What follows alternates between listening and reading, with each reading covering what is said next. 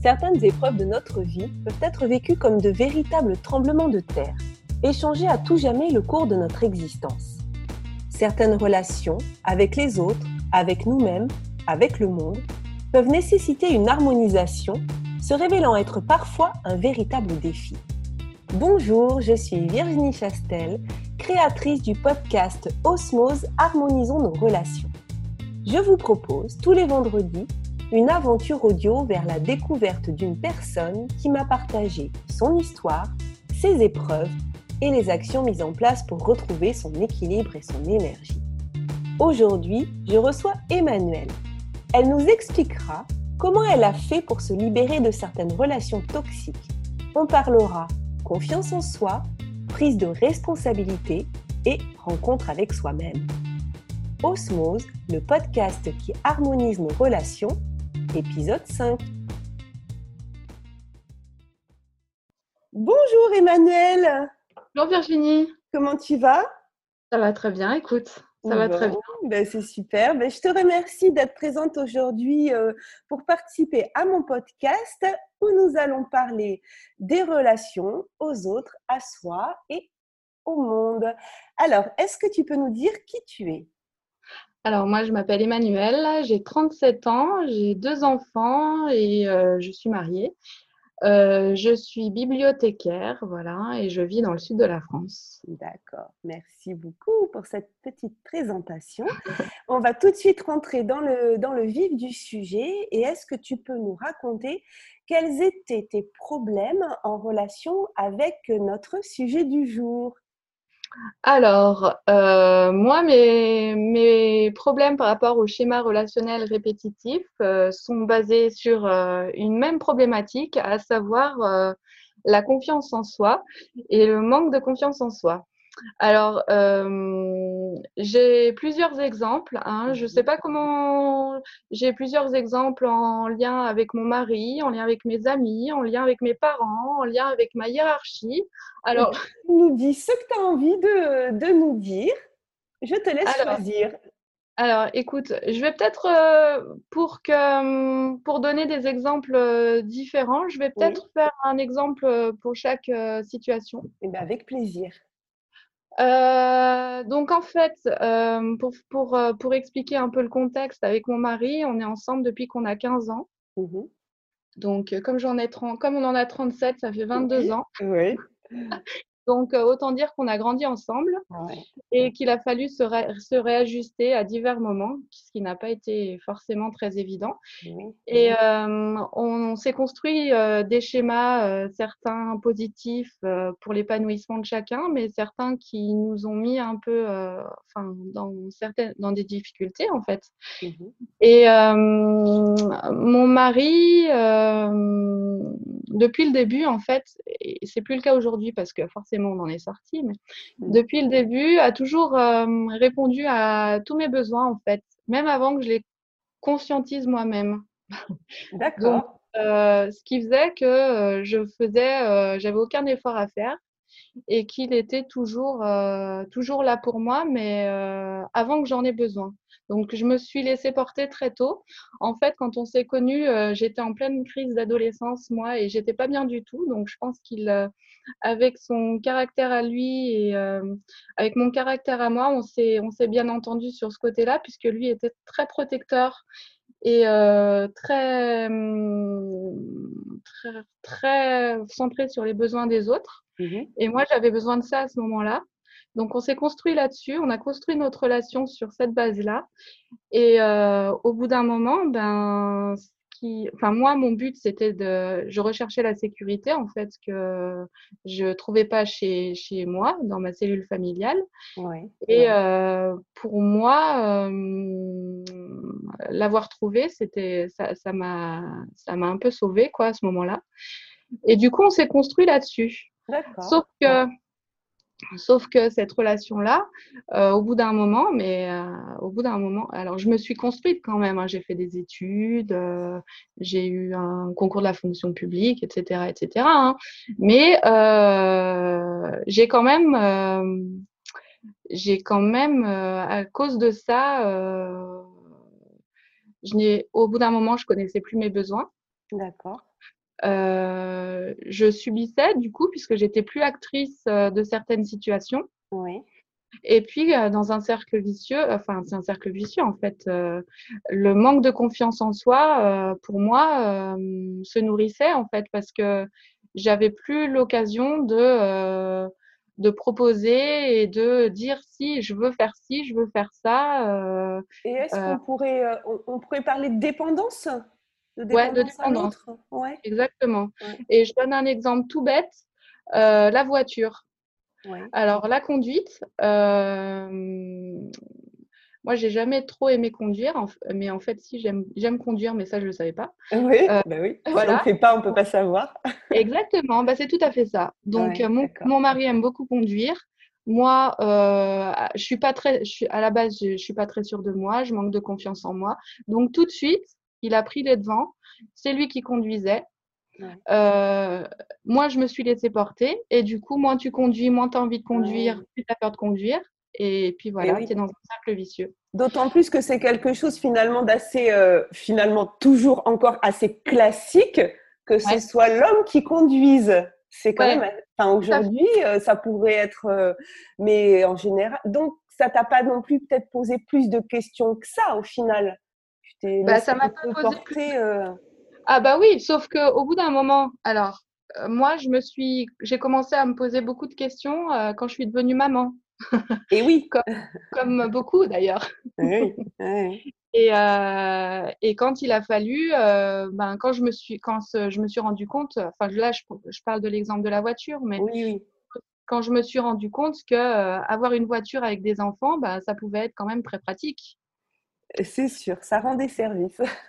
Donc, en fait, ce qu'il a fallu euh, que je fasse, c'est que je lui dise, euh, que je conscientise tout ça, déjà. Que je lui dise, stop, en fait, euh, le schéma dans lequel on est ne me satisfait plus. J'ai besoin, j'ai besoin de conduire. Il faut que tu me laisses conduire. Mmh. Et il faut que tu me laisses te demander et que tu acceptes que je le demande. Je sais pas si je suis Oui, alors ça veut dire que non seulement tu, tu, tu, faisais un, tu sortais de ta zone de confort par rapport à, toi de te dire, mais en plus tu, tu mettais vachement les formes. C'est-à-dire que euh. comme s'il aurait pu refuser. Ah mais bien sûr qu'il aurait pu refuser parce que lui, il, il, était dans un schéma lui aussi. Et, et il s'en rendait pas compte. Eh C'est-à-dire que euh, euh, lui, euh, lui il n'y a pas de problème, hein, il me laisse conduire sans souci. Par contre, lui, dans son schéma qui était ancré depuis une dizaine d'années, voire plus, mmh pour lui, le fait que je conduise, pour moi, c'était. Enfin, il voulait pas que je me retrouve dans, dans une situation d'inconfort, tu vois. il y avait ce côté protection de son côté. Et toi, il y avait ce côté, euh, je me suis laissée protéger euh, pendant des années, mais il va falloir que. Il va falloir que ça change parce que j'ai envie de vivre ma vie aussi, tu vois. Ouais, c'est parce que tu avais. En fait, c'est qu'à un moment donné, tu as pris conscience que cette, cette protection, cette surprotection, finalement, t'empêchait d'être toi-même. C'est un peu ça Exactement. C'est tout à fait ça. C'est tout à fait ça. C'est tout à fait ça. Et du coup, euh, ce problème de confiance en soi euh, ne pouvait pas se résoudre euh, dans, dans ce schéma-là. Mais j'ai envie de te poser la question. Qu'est-ce qui s'est passé pour que, pour que ça commence à te poser problème? Parce que jusqu'à un certain moment, c'était confortable finalement pour toi. Qu'est-ce qui s'est passé? Comment tu as réussi à faire cette prise de conscience de parce qu'à la rigueur euh, il y a des tas de situations dans lesquelles les gens passent leur vie parce que c'est confortable euh, et qu'à un moment que ça les gêne pas. Euh, qu'est-ce qui a fait que j'ai commencé à me, poser la question? Ben, Je crois qu'en fait, à la naissance de ma fille, j'ai commencé à me poser beaucoup de questions sur moi. Et la naissance, devenir maman et la naissance des enfants, oui, en effet, nous décentre un peu et nous, en fait, euh, bon, je me suis beaucoup oubliée dans cette période, mais en même temps, ça m'a aidée parce que j'ai dû aussi prendre confiance en moi pour certaines choses, tu vois. S'occuper d'un petit être, euh, c'est pas évident. On se pose plein de questions. et du coup, de fil en aiguille, j'ai commencé à, à, me dire que la situation ne me convenait plus. Enfin, cet état de dépendance par rapport à mon mari ne me convenait plus. Ça veut dire que si je vais, je vais essayer de, de dire ce que je, ce que j'entends, tu me dis si c'est ça. Le fait de devenir maman, là, tu ne pouvais plus reculer, c'est-à-dire que ta pleine responsabilité, tu étais obligée de la prendre par rapport à ces petits êtres qui sont pour le coup, eux, dépendants de toi. Et que tu ne pouvais plus t'en remettre à ton mari. Là, il fallait que tu, tu assumes, en fait, c'est ça? Exactement, ouais, tout à fait. Tout à fait. Et euh, donc, ma fille est née en 2011. Euh, ensuite, mon fils est né en 2014. Et plus j'avançais, plus euh, je faisais un travail sur moi. Oui. Plus je me suis dit que j'avais envie que mes enfants aient aussi une maman indépendante et une maman entière et authentique et que je n'avais plus envie, alors là on rejoint la, la problématique de toujours, c'est toujours pareil, hein, de la confiance en soi. Oui. Euh, j'avais plus envie euh, de faire euh, ce qu'on attend de moi en fait. Ouais. J'avais envie d'être moi-même. D'accord. Et de me connaître aussi parce que finalement, euh, donc je vais je vais parler de moi autrement pour Oui. qu'on comprenne bien. Donc moi, je suis au potentiel. Oui. Euh, J'ai découvert euh, cette particularité de moi-même euh, il y a en octobre, donc ça fait cinq mois. Ah d'accord, oui, c'est tout récent. Tout récent. Et en fait, ça fait dix ans que je que ce haut potentiel, enfin la problématique du haut potentiel est dans mon dans, dans mon entourage, puisque mon père a découvert qu'il l'était il y a dix ans. D'accord que ma fille, euh, on a découvert qu'elle l'était quand elle avait trois ans. Et mon fils, à peu près pareil. Donc, euh, quand j'ai été prise, en, quand j'ai été, je me suis rendu compte que j'étais prise en sandwich entre euh, mon père et mes deux enfants. Oui. Je me suis, euh, je me suis dit qu'il fallait peut-être qu'en effet, je fasse quelque chose de mon côté ouais. pour voir euh, si je l'étais aussi. Mmh. Et en fait, euh, ça a été une libération pour moi parce que juste, ça m'a juste, euh, ça m'a juste permis de prendre confiance en moi et de me dire que c'était possible en fait, que je pouvais aussi oser et faire et faire et faire des choses par moi-même. Voilà. Et tu parlais de confiance en toi et qui est en lien ouais. avec apprendre à, à, se connaître en fait, savoir ouais, qui on ça. est et le fait de, de, au final aussi mettre des mots sur un, une situation, de se dire je suis pas seule, euh, les autres ont, ils sont arrivés, euh, mais d'apprendre à, à, se connaître en fait, c'est ça. Hein ouais, apprendre à se connaître et s'accepter aussi. Ouais. Accepter ses qualités, accepter ses défauts, accepter, accepter ses ombres de, de ses ombres et ses lumières. Oui, ouais, oui, c'est pardon, euh, c'est part de lumière, oui. Ouais, tout à fait. Et c'est, c'est exactement ça. C'est-à-dire que certes, on se, on, se, on se connaît, mais il faut aussi s'accepter. Et, Et alors, comment tu as fait justement pour t'accepter? Est-ce que, tu t'es dit, euh, bon, ben là maintenant, voilà, je, je suis au potentiel, il y a, il y a ça dans ma famille, j'ai ouais. commencé à, à, devenir indépendante, maintenant, euh, je vais m'accepter et c'est comme ça, et tu as réussi, euh, je dirais presque d'un claquement de doigts du jour au lendemain, ou est-ce que tu as dû entamer des démarches particulières pour, pour faire ce travail? Alors, euh, j'ai suivi une psychothérapie oui. pendant trois ans. Ça, c'était euh, à quelle période? bah, Ça, c'était euh, de. Alors, on était en 2019, d'octobre 2016 à octobre 2019. D'accord. Donc, avant de découvrir ce haut ouais. potentiel, mais au moment où tu étais dans une démarche euh, quelques années après la naissance de tes enfants. Voilà, tu as ton fils avait deux ans, quoi, à peu près. Ouais, c'est ça. Et en fait, quand ma. Quand ma comme, enfin, c'est la psychologue de ma fille qu'on est allé voir euh, qui a détecté son haut potentiel. Oui. Donc qu'on est allé, on est allé la voir parce qu'elle avait, parce que ma fille avait un, développé un, un TOC oui. à cause de son anxiété. Oui. C'est pour ça qu'on est allé la voir à la base. Et la psy m'a dit, mais en fait, c'est pas votre fille qu'il faudrait suivre. Eh oui, euh, je confirme en tant que voilà qu'enseignante que souvent c'est plutôt les parents qui devraient faire un travail sur eux que les enfants. C'est ça, c'est ça. Donc moi, euh, dans le souci, euh, enfin dans la démarche que j'avais déjà, que j'avais commencé à entreprendre par mes lectures, et j'ai toujours été très ouverte à tout ce qui est développement personnel et psychologie. Euh, donc j'ai commencé à faire ma, psychothérapie hein, qui m'a beaucoup, euh, enfin qui m'a beaucoup euh, bouleversée et bousculée, ce qui est normal. Et puis ça s'est terminé par ce test. Et là, je me suis dit que j'avais toutes les clés en main pour, pour vivre ma vie comme je l'entendais. Voilà.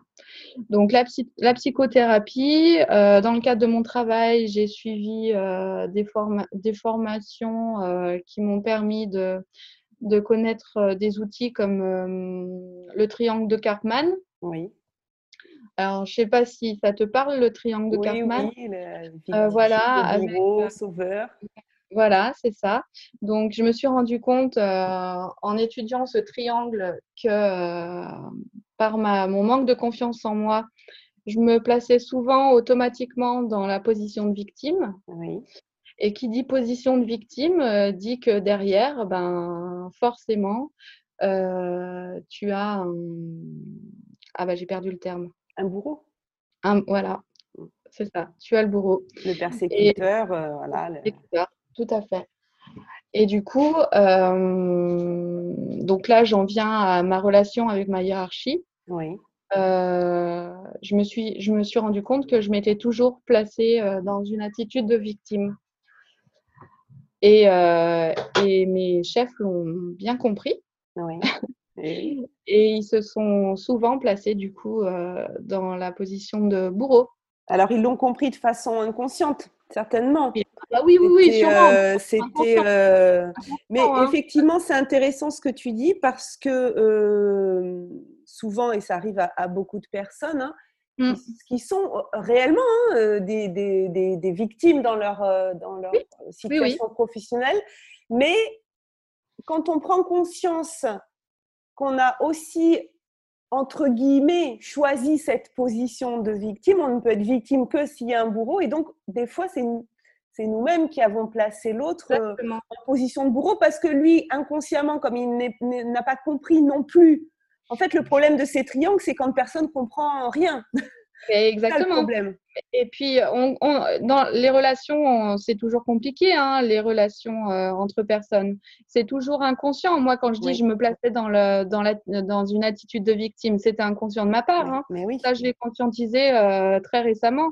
Mmh. Et du coup, euh, oui, en effet, moi qui suis en plus HP et hypersensible, je peux attirer aussi euh, les, pas mal les, toutes les personnes qui, sont, euh, qui peuvent être toxiques. Oui. Parce que j'absorbe un peu tout comme une éponge.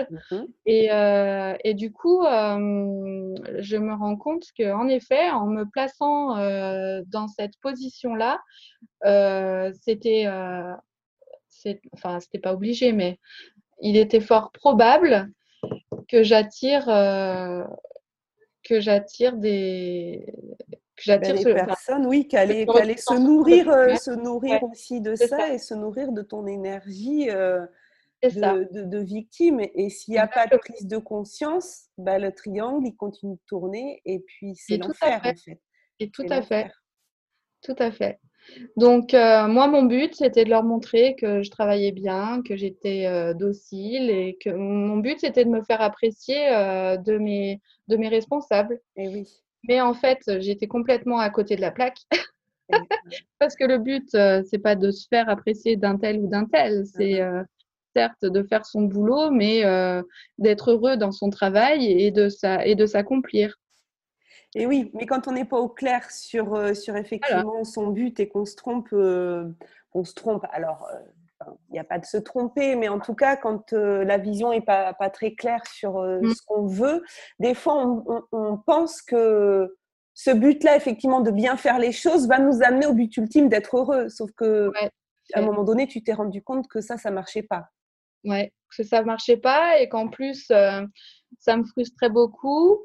Euh, j'étais très en colère contre moi parce que j'avais l'impression que j'arrivais pas à, m'exprimer, à dire ce que je voulais, à dire ce que je voulais dire et à être moi-même en fait. Et donc j'avais deux, deux, comment dire, euh, deux parties de moi qui s'affrontaient. La partie, moi, que j'avais développée euh, depuis mon enfance, euh, fais ce que les gens te demandent, soit, soit comme ci, soit comme ça. Et la partie de moi qui voulait être ben, moi-même, sachant que en fait, je suis en train de me dire que je suis pas quelqu'un de très docile et qu'il faut vraiment que j'apprenne à dire ce que je pense chose que j'ai chose que je n'ai euh, que j'ai rarement fait avant mais il faut que je le fasse parce que ça me permettra d'être moi-même aussi. Euh, ça s'apprend hein. c'est un, long travail je pense. Oui c'est sûr. Euh, mais du coup oui tout ça avec tout ça j'étais complètement à côté de la plaque. Et en plus, il y avait cette espèce d'autoflagellation et de, de se dire, mais en plus, j'y arrive pas, quoi. Tu disais tout à l'heure, je m'en voulais. Euh, complète. De culpabilité.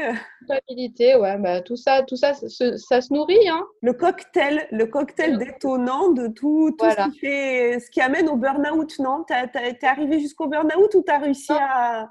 Non, j'en suis sortie avant. Enfin, je suis en train de m'en sortir avant. Euh, en, fait, en, en, octobre, toujours euh, pareil, octobre 2019, euh, je me suis dit que je pouvais plus continuer comme ça, que ça ne me convenait plus, que ça faisait longtemps que je m'ennuyais, que je cherchais toujours à, travailler euh, plus et à proposer des choses nouvelles, mais que euh, plus haut, ça fonctionnait pas. Et donc, je me suis dit que j'allais me reconvertir et, et, vivre ma vie professionnelle pour moi-même et par moi-même. Est-ce que tu, tu, dis voilà, que le, tu as évité euh, le burn-out, mais comment tu l'as, comment as senti qu'il y avait des choses quand même qui, qui arrivaient, qui n'étaient pas bonnes et que ça risquait euh, d'exploser? Est-ce qu'il y avait des, des émotions? Est-ce qu'il y avait des, euh, tu peux nous raconter? Oui, bien sûr. C'était cyclique en fait. Et moi, la chance que j'ai, c'est que je m'entends très bien avec mes collègues, notamment mes collègues de bureau et que euh, on discute beaucoup. Et donc, euh, j'ai eu une, discussion avec une de mes collègues qui me disait, mais euh, de manière régulière, tu es, tu es frustré et l'ennui fait sa place petit à petit. Enfin, je ne sais pas si je me fais comprendre, mais en tout cas, je commençais à voir que la frustration et l'ennui prenait beaucoup plus de place que euh, la satisfaction. L'envie de travailler et de. D'accord. Donc c'est elle en fait qui t'a fait ton miroir un peu. Elle t'a renvoyé. Euh, ouais. Et toi, tu étais prête à l'entendre. Oui, tout à fait. Oui, j'étais ouverte à l'entendre. Mais j'étais ouverte à tout ça de toute façon. Quand tu commences à entreprendre une psychothérapie, euh, il faut être ouvert au changement et aux signes, aux signes du changement, sinon ça ne fonctionne pas. Voilà. Et puis, il faut, euh, voilà. Et en fait, c'est la prise de recul. La prise de recul qui permet une prise de conscience et de s'améliorer. Oui, oui. Ouais, ouais. Et là, donc, quand cette collègue t'a dit ça, tu t'es dit quoi Alors, tu, tu, tu, lui as dit ah, ah bah oui, c'est tout à fait ça Ou tu lui as dit ah bon euh, Enfin, comment tu as appris ce qu'elle t'a dit? Non, non, en fait, on, discutait souvent. Hein, donc, moi, je me rendais compte aussi, euh, je me rendais compte, mais je pense que ça m'a fait du bien de l'entendre dire de quelqu'un d'autre. Euh, donc, euh, ça m'a fait prendre encore plus conscience que j'avais besoin de prendre l'air et que dans, la, dans le fonctionnement actuel de mon service, j'arriverais pas à m'épanouir. Mmh voilà. Et depuis longtemps, depuis plusieurs années, je sens, tu vois, qu'il y a quelque chose en moi qui essaye de s'exprimer, mais je ne savais pas quoi. Et, euh, et, en fait, euh, mon travail, enfin, j'aime beaucoup mon travail, hein, mais c'est plus le fonctionnement le fonctionnement du, du service qui, qui, ouais, qui me permettait pas d'exprimer ma créativité et, et d'être moi-même en fait et de m'épanouir professionnellement. C'est ça. Donc en fait, là, on en revient de, par rapport à ce que tu nous as dit sur tes relations avec, euh, avec ton mari, avec tes enfants, avec les collègues. Mm. Mm. On avait effectivement des, euh, des, des, choses euh, qui se répétaient, qui étaient de il faut que je sois en fait ce que les autres attendent de moi. Tout à et fait. Ça, ça te, mettait, ça, ça te mettait mal. Et puis au final, tu te rendais compte que c'était toujours la même chose dans toutes les sphères, dans toutes les sphères de ta vie. Donc il y a eu cette prise de conscience de se dire mais euh, non j'ai envie de j'ai envie d'être euh, moi-même. Et, et, à ce moment-là de se dire donc c'est un rapport aussi avec la confiance en soi euh, et qu'il va falloir remettre en place des choses pour, s'assumer pour montrer qui on est. Ouais. et ça c'est c'est pas si simple que ça c'est pas si simple que ça et aujourd'hui Aujourd'hui, je pense que dans mes relations avec mon mari, euh, ça va beaucoup mieux de mon côté, mais du coup, ça, ça l'a percuté un peu et ça a bouleversé son système. Donc, c'est lui maintenant c'est lui maintenant qui est un peu paumé et qui doit faire un doit travail. Faire un travail, voilà. Ouais. et c'est le système des vases communicants. Sûr, et euh, avec mes parents, euh, ça a été très compliqué aussi, mais euh, je m'en suis, sor suis sortie, toujours à cause de, grâce plutôt à ces prises de conscience. Ouais. mes amis, c'était pareil. En fait, j'ai toujours cherché j'ai toujours eu peur d'être rejetée. Ça veut dire, quand tu dis je m'en suis sortie grâce à mes prises de conscience, ça veut dire que toi, tu as changé euh, quelque chose dans la, dans la relation avec tes parents et, euh, et que tu l'assumais du coup. Enfin, tu... Ah oui, oui, oui. Par rapport à mes parents, euh, en fait, jusqu'à mes 35 ans, j'en ai 37 aujourd'hui, jusqu'à mes 35 ans, j'étais une ado avec mes parents. Oui. Euh, j'étais restée ado et euh, je, je, parvenais, je ne parvenais pas à être moi-même avec eux. J'étais restée 20 ans en arrière sans comprendre pourquoi. Hein. Et euh, quand j'étais avec eux, j'avais des émotions de colère, de frustration et du coup qui entraînaient la culpabilité. Je me comprenais pas, je comprenais pas mes, mes, je comprenais pas ces émotions et ces sentiments qui nourrissait cette relation-là que j'avais et avec mon père et avec ma mère. Alors après, euh, bon, il y a, y a, y a toute, euh, toute l'histoire familiale derrière. Hein. Oui, oui. Euh, pour moi, enfin, en fait, mon but en me comportant comme ça, c'était de leur faire comprendre certaines choses que je ne que je parvenais pas à leur dire, en fait. Mmh et j'arrivais pas à m'exprimer autrement parce que j'avais pas grandi sur cette problématique. Et en fait, quand j'ai changé de position et que je suis passée de la position ado et fille de mes, enfin, d'ado, mm. à adulte, c'est-à-dire que euh, j'étais une adulte face à mon père ou à ma mère adulte, ça a complètement changé notre relation. Et là, je me suis permis de euh, leur expliquer certaines choses euh, de manière sans, sans forcément leur, sans les reproches, sans le ressentiment, hein, mais il y a eu un gros travail derrière. Mais ça veut dire que tu vois, ça me fait penser à assumer la responsabilité, comme finalement quand tu as eu tes enfants et, que là, tu étais obligé d'assumer la responsabilité euh, de tes enfants euh, ben, sans ton mari, enfin voilà. Et, et, là, on est aussi sur un passage de assumer sa responsabilité parce que quand on est ado finalement, quand on est ado, on est encore mineur et donc c'est encore la responsabilité des parents qui, euh, qui jouent. Sauf que, mes, que mes parents, euh, ouais, mais, mais, mes parents ont, à un moment m'ont donné euh, des responsabilités qu'ils n'auraient pas dû me donner. et du D'accord, ouais, je pense que c'est ça qui. et moi, je voulais pas prendre ces responsabilités. C'est de ça mmh. que. Et c'est ça qui, qui m'a. C'était ça le nœud du problème. Et oui, et dans chaque histoire personnelle, à un moment donné, il y a toujours effectivement des, des raisons qu'on ne voit pas forcément, hein, qui restent inconscientes ou dans des non-dits ou dans des histoires. Voilà, chacun. Mais en tout cas, moi, ce que, ce que je vois dans, ton, dans ce que tu nous as dit, c'est qu'il y a cette notion de responsabilité. C'est-à-dire qu'à un moment donné, si on ne prend pas la pleine responsabilité de sa vie, on, est, on se laisse contrôler par les autres. Parce que j'allais dire les autres nous contrôlent, mais non, en fait, les autres, ils ne nous contrôlent pas. On leur donne le contrôle. on, leur laisse, on leur laisse le volant, en fait. Et tu vois, je dis ça, on leur laisse le volant. Et en plus, tu nous as parlé de voiture au début. Donc, euh, c'est vraiment... Euh, c'est-à-dire là, tu as repris le volant. Tu as repris, euh, le volant de la voiture de ta vie. Exactement. J'ai repris le volant de ma voiture, de ma propre voiture. Ouais, c'est ça. Et ça, et ça fait un bien fou. C'est ce que j'allais te demander. J'allais te dire, et alors, ça te fait du bien? Ah oui, ça fait un bien fou. Et je rajouterais que euh, ce qui est important aussi quand on reprend le volant de la voiture de sa vie, c'est de le faire avec bienveillance. Ouais.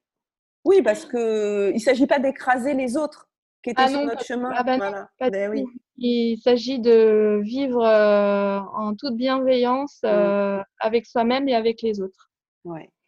Et, et, on ne peut pas faire tout ça avec bienveillance sans s'accepter soi-même euh, et sans accepter ses, ses qualités et surtout ses défauts.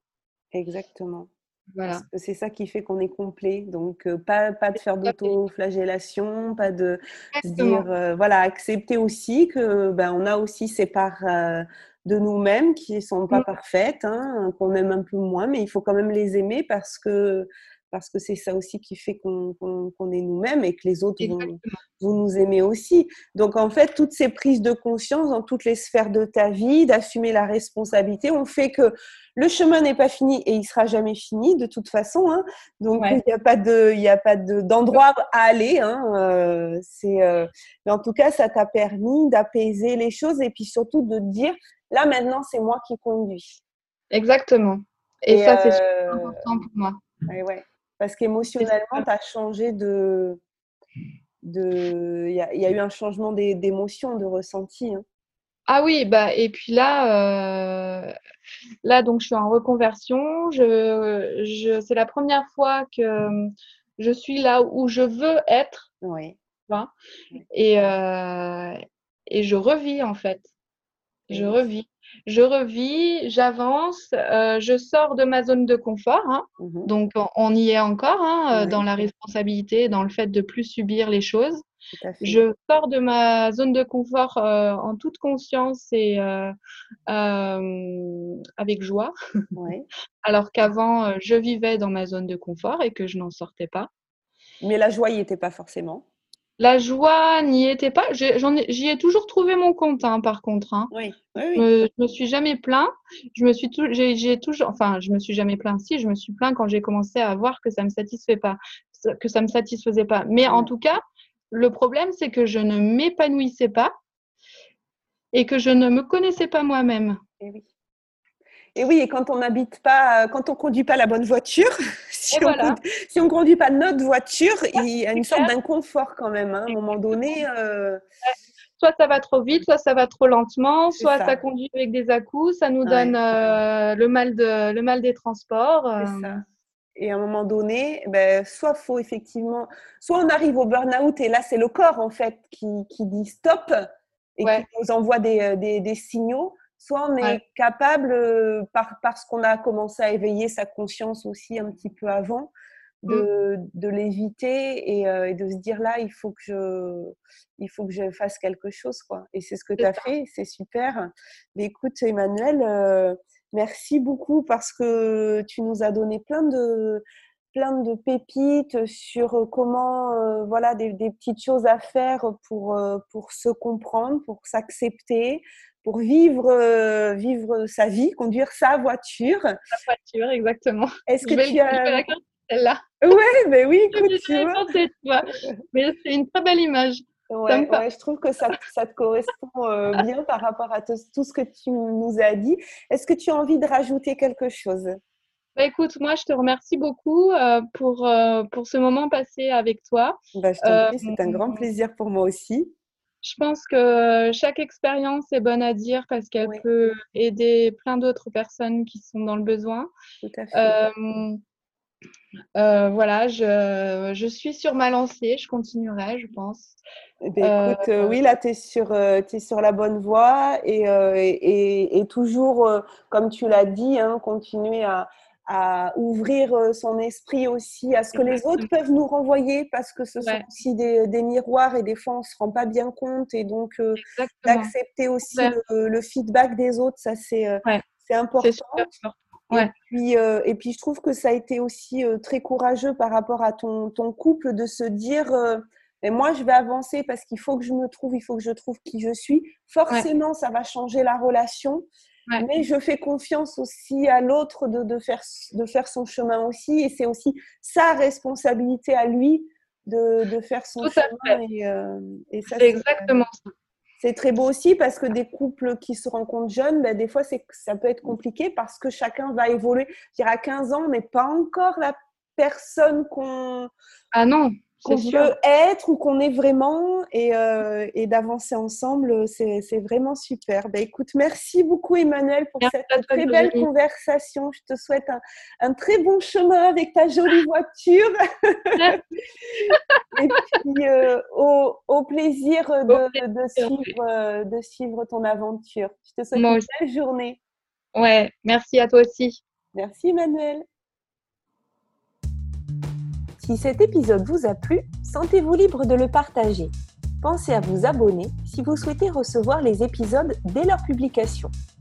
Vendredi prochain, je recevrai Jean-François. En 2018, il a vécu ce qu'il appelle un atterrissage forcé. Au cours des années précédentes, il avait pourtant plusieurs signaux sur son tableau de bord auxquels il n'a porté aucune attention. Il nous parlera de lecture de boîtes noires, et des valises qui peuvent mettre l'appareil en surcharge. Alors, êtes-vous prêt à découvrir le parallèle entre le monde de l'aviation et le comportement humain et peut-être trouver l'inspiration pour modifier votre plan de vol? Embarquement lors de l'épisode 6. En complément de ce podcast, je vous invite à me retrouver sur ma chaîne YouTube Virginie Chastel ou ma page Facebook du même nom, un samedi sur deux pour des entrevues avec des leaders du développement personnel qui viendront nous partager leur point de vue et les clés qu'ils ont personnellement utilisées pour dépasser certaines épreuves de leur vie. Et pour encore plus de contenu inspirant, je vous donne aussi rendez-vous sur mon site internet virginiechastel.fr. En cadeau, vous pourrez télécharger les 22 questions qui ont le pouvoir de dépolluer votre vie relationnelle et me rejoindre sur le groupe privé Facebook Osmose, harmonisons nos relations. Belle fin de journée à vous et surtout, prenez soin de vous.